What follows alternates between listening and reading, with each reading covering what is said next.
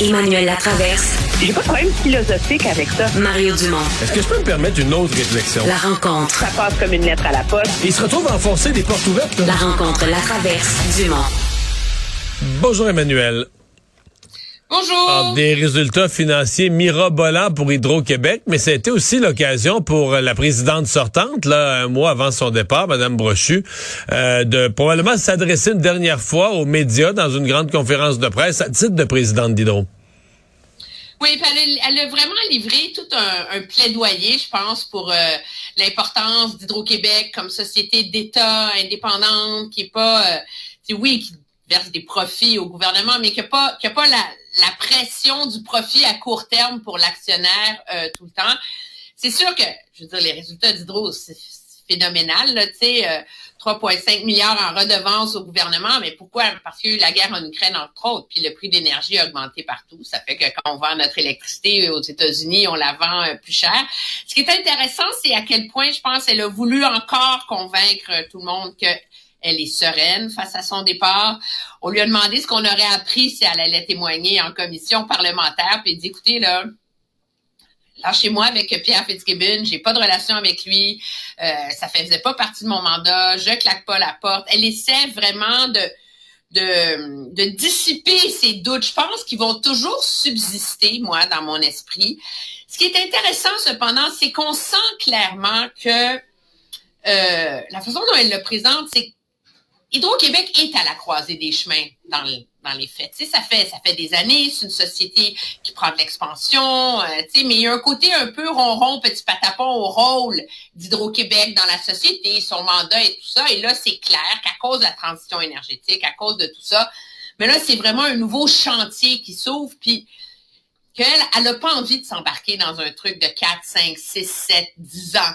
Et objectivement, c'est ça qui va attendre le prochain euh, président d'Hy- d'Hydro-Québec, c'est de, piloter cette transformation du rôle euh, d'Hydro dans l'économie et dans la société québécoise avec des débats qui vont être pas mal difficiles aussi. Je pense qu'il faut pas, euh, faut pas s'imaginer que ce sera simple non plus.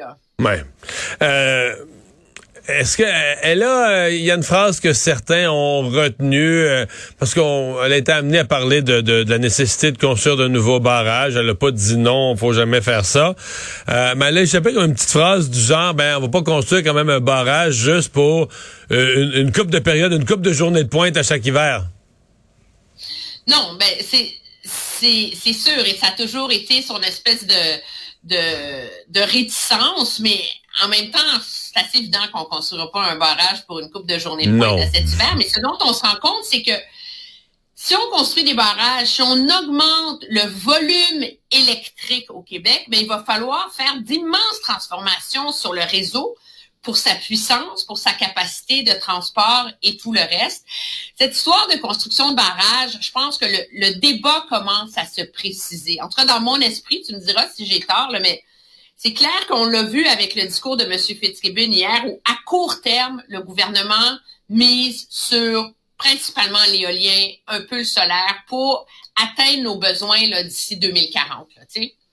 Là, de toute façon, euh, euh, ça, ça vient vite et on est encore dans un processus de réflexion. C'est comme si on n'a pas encore imaginé ça va être quoi la société en 2050, mais les décisions qu'on prend maintenant euh, doivent nous y préparer.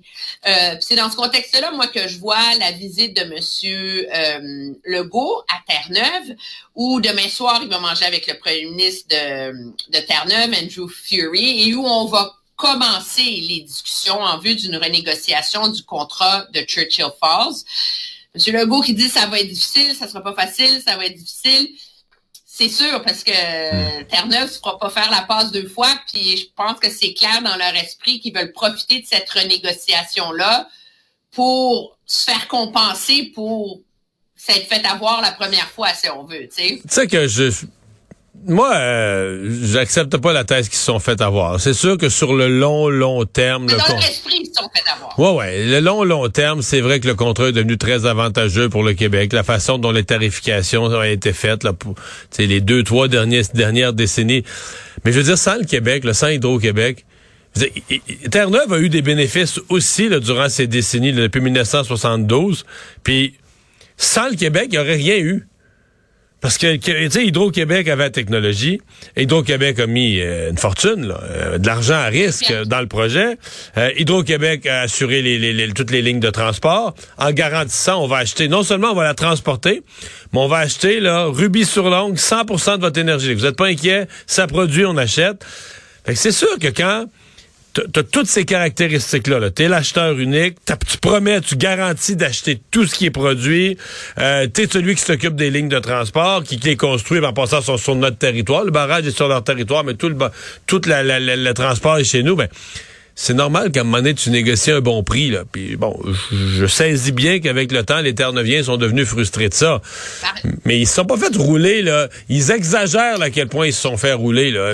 Sans le Québec, ils n'auraient pas eu. Il n'y aurait rien eu. Fait que rien eu, t'es pas plus avancé. Là. Au Québec, euh, il n'y aurait rien eu, mais dans les faits, ceci étant dit, c'est la réalité, je pense, avec laquelle ben on, doit composer. C'est intéressant. Sophie Brochu s'est fait poser une question là-dessus.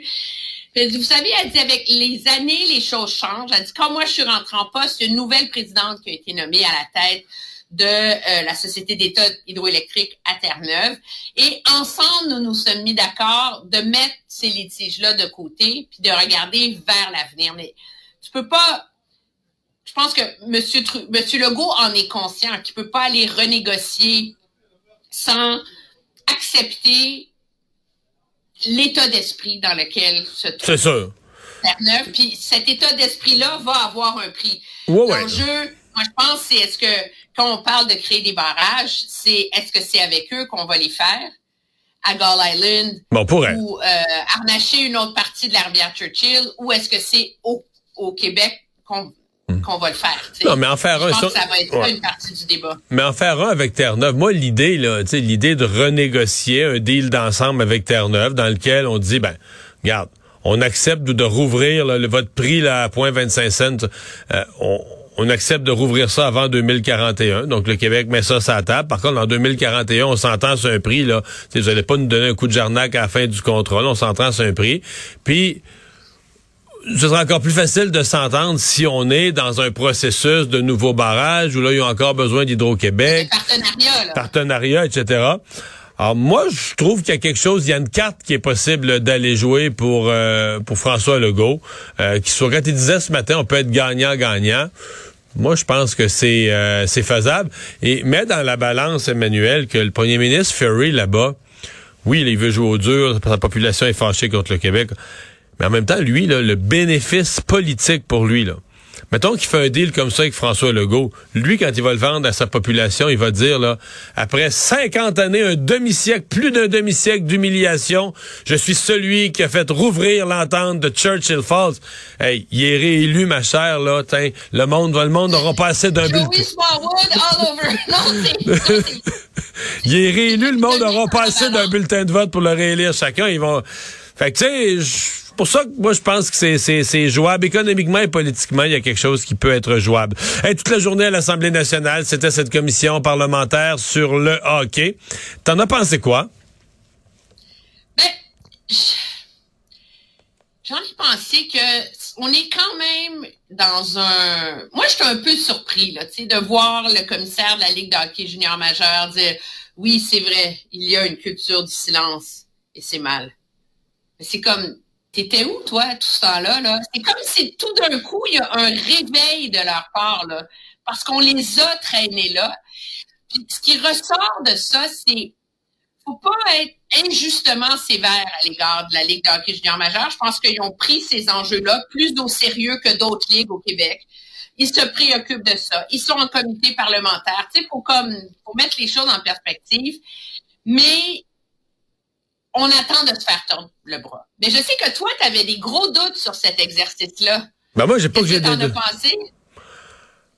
Ben, c'est pas que j'ai un doute sur l'exercice. Je comprends qu'on s'intéresse à nos jeunes, puis qu'on fasse venir les gens responsables du sport, qu'on leur pose des questions. C'est plus dans l'esprit. Tu sais, aujourd'hui, tu avais plein de monde qui, qui, ont consacré leur vie au hockey. Puis t'as des députés là, qui s'occupent du hockey pendant une journée. Fait que ceux qui ont consacré leur vie au hockey, eux autres sont au banc des accusés, sont toutes sales, le couvert de charbon, c'est la les plaies de la société.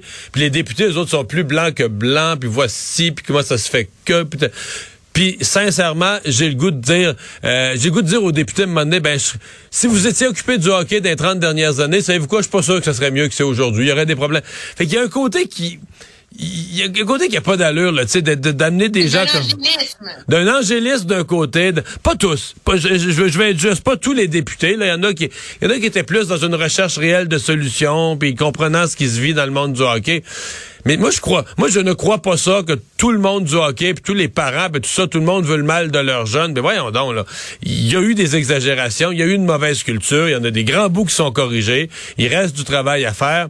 Mais tant qu'on n'est pas dans cette atmosphère-là, -là, d'un progrès, puis même la Ligue junior majeure, à mon avis, a fait énormément de progrès, autant sur l'encouragement des études, parce que ça, on l'oublie, là. Euh, aux États-Unis, le hockey est universitaire. Ici, on n'encourage pas assez les études, mais là-dessus, on a progressé beaucoup aussi. Je dis pas qu'il reste pas du travail à faire, mais d'arriver on a lu quelque chose qui se passait en Ontario, tout à coup nos députés eux autres sont des saints, puis ils savent ce qu'il faudrait faire avec le sport, puis ils font défiler des gens qui ont consacré leur vie au hockey là, comme si c'était des, des détenus. À un moment donné ça m'énerve, mais ça c'est juste moi, c'est pas mais grave. tu sais ce qu'il y a d'extraordinaire? Oui. C'est que le scandale, c'est en Ontario, puis c'est au Québec que c'est nos dirigeants du hockey qui se font faire un procès, puis dans le reste du Canada, personne parle de ça. Cricket. Ah, peut-être qu'il faut, peut-être qu'il faut s'en réjouir, qu'on comprend ça au sérieux. Hey, merci, Emmanuel. Ouais. Bye bye. Au revoir.